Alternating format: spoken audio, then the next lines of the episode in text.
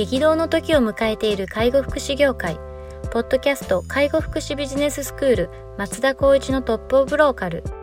大手外資系アパレル会社のトップセールスマンから介護福祉事業経営者に転身した松田光一がこれからの介護福祉経営に求められるものについてお伝えしていきます。既存事業がうまくいかなくなってきた。今後の事業展開が不安などのお悩みを抱えている経営者の方。異業種から介護福祉業界への参入を考えている経営者の方これからどんどん事業を拡大していこうと考えている経営者の方など介護福祉ビジネスの入門から応用までさまざまなステージの方に楽しんでいただける番組ですこんにちは。ナビゲーターの松本真二です。ポッドキャスト介護福祉ビジネススクール松田光一のトップオブローカル。トップオブローカルとは介護福祉業において地域に密着し、地域に愛されることで地域のナンバーワンになることです。松田さん、本日よろしくお願いします。お願いします。はい。今日も行きたいと思います。今日はですね、えっと、ツイッターを取り上げたいと思います。えー人事異動のポイントとはというようなツイートですね。はい。えー人事異動のポイントは、能力、性格、思考性の中から思考を重視するとパフォーマンスを発揮しやすい。しかし近年は性格、まあ相性ですね、がパフォーマンスに影響されると言われている。介護、福祉医療は資格ありきのため、性格を考慮した配属は難しいが、適正検査を実施し参考資料があると対策を講じることができる。というような内容です。はい。人事異動のポイントというようなテーマですけれども、テーマというかツイートですけれども。そうですね。なんかちょっと、かっこ賢く書いてる感じですけど、要は、やっぱりこの人とこの人合わないよねっていうところから話が始まると、どうしてもじゃあ、この人とは嫌だ、この人とはいいみたいなところが、結構なんかこう、世の中というか、自分たちの会社の中でも、まあ、話が出てるなと思いながら、でもどういうような感覚で人事異動ってやるんだろうなと思いながらこう人に聞いたりとかネットで見たりとかした時にまあここに能力と性格と思考の3つからまあ思考を重視するっていうとパフォーマンス発揮するよねみたいな記事をちょっと見たんですよね。でもそれってちょっと思考ってなると要するにこうやりたいこととか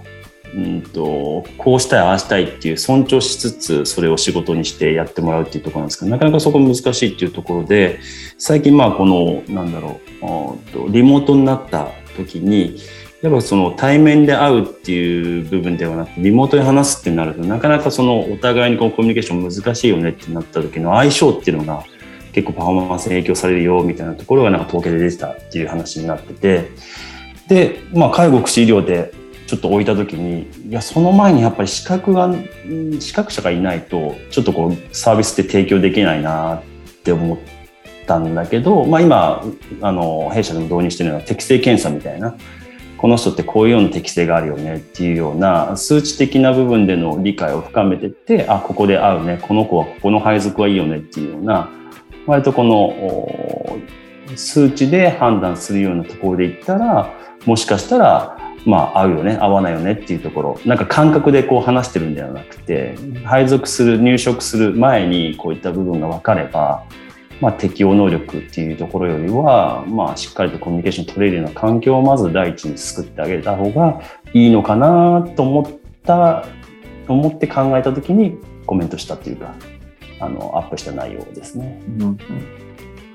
これは、あれですかね、人事異動ということは、一度こう入職して、もう仕事をされてる方が別の部門に移動するだったりとか、うん、別の事業所に移動するみたいな時に何を考えるかっていうことですよね。そうですね。ああそうそれでいくともう事前にこう見ておい取っておいたこう適正検査とかからその既存のその例えば A さんが移動するときに A さんの移動先うんの人たちとのこう相性みたいなのを見見るといいんじゃないかっていうことです。そうですね。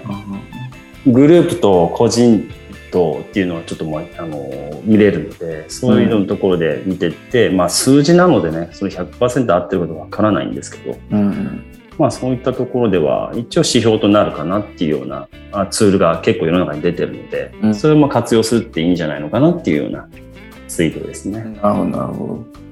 人事異動はどうですか？松田さんの会社は結構人事異動ありますか？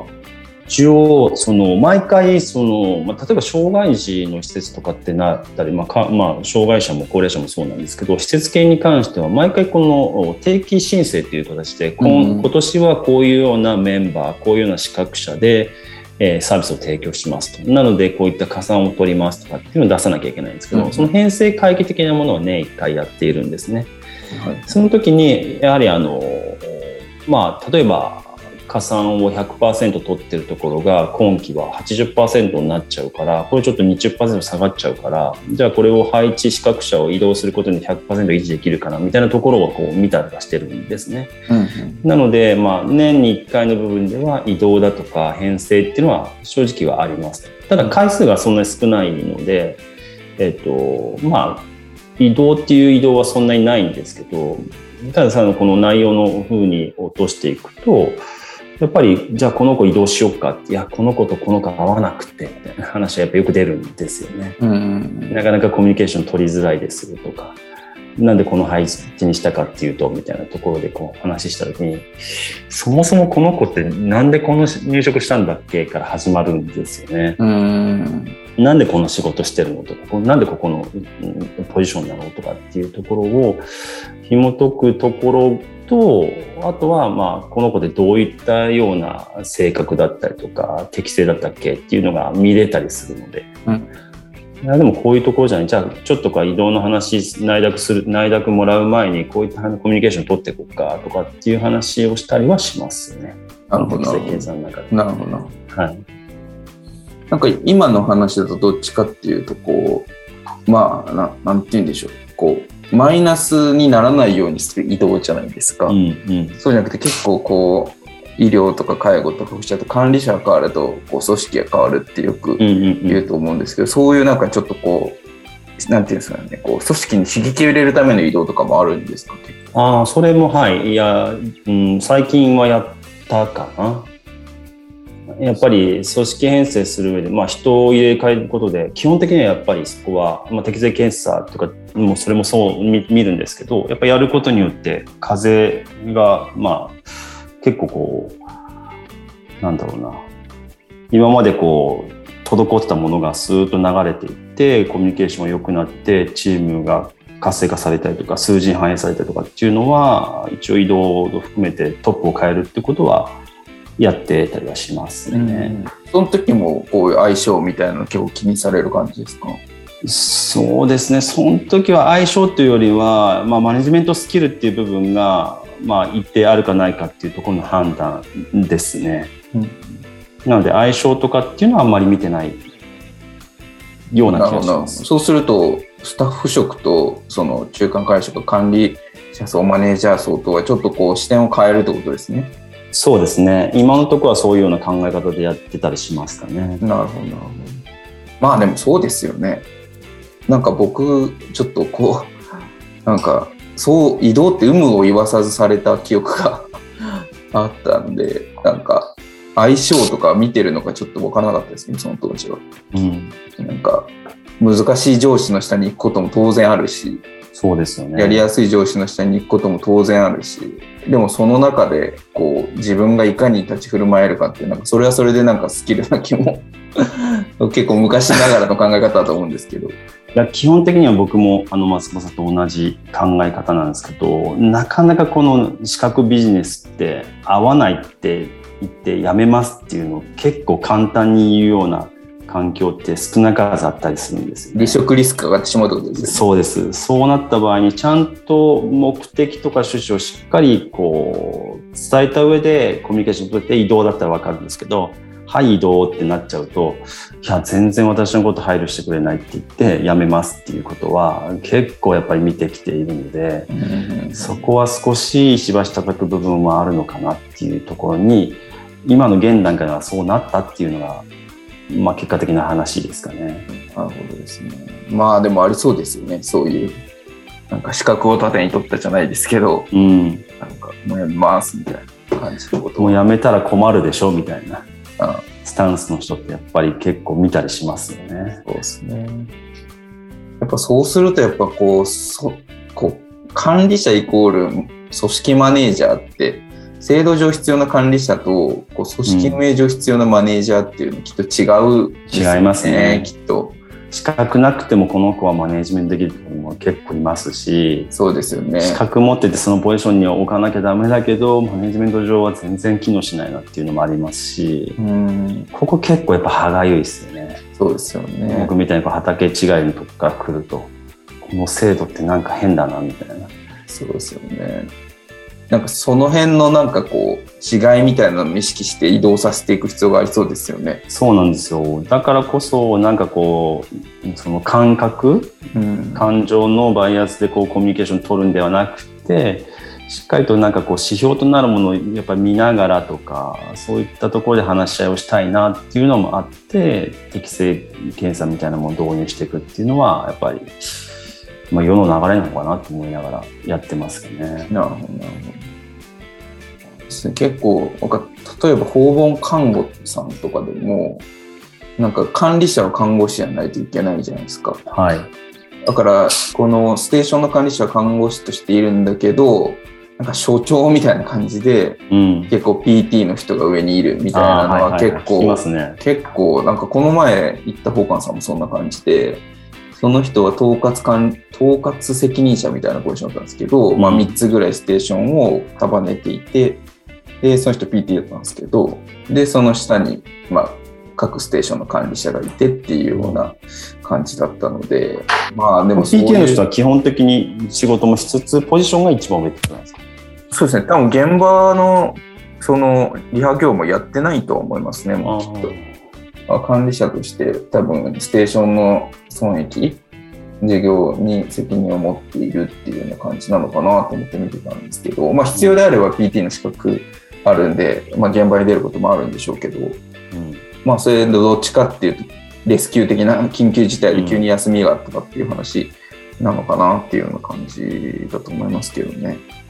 まあ、3つぐらいステーションちゃんと収益化されてるようなステーションであれば全然か統括責任者の人件費出せるぐらいだと思うんで。うんこれ利用者さん150人ぐらいいるって言ってたんですよね。結構じゃないですか。うんだからまああでもそういう感じになるよなっていうのは大きくなっていくってこと。はでその統括責任者が意図していくことでこの組織の活動しっていうか硬直化を防ぐみたいなのはなんかあるだろうなっていうのはちょっと思ったりもしましたね。そうですよね、まあ、そういった部分ではもう将来を見た上でこう組織編成していかないと目の前のことばっかりにやっちゃうとなかなかもって全体的な収益って上がらないですよね。そうなんですよね結局マイナスにはならなかったとしても大きな発展につながらなかったりとか、うんうん、やっぱ絶対あると思うので、そうですよね。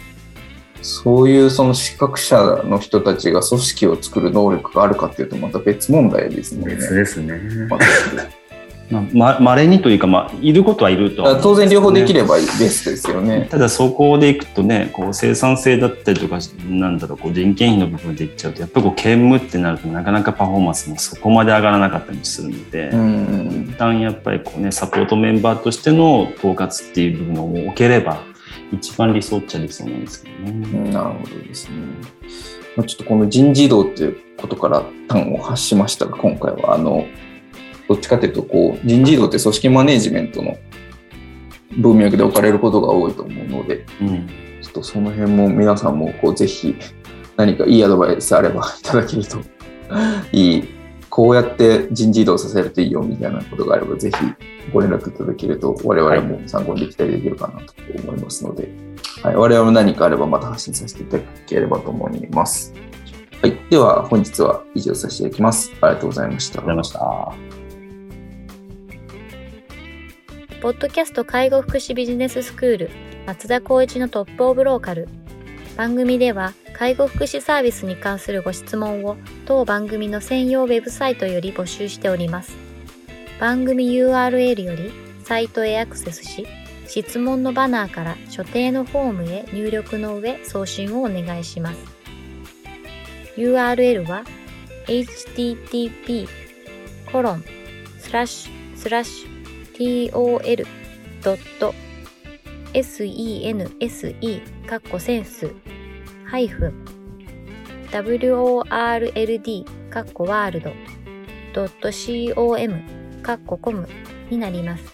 皆様のご質問をお待ちしております。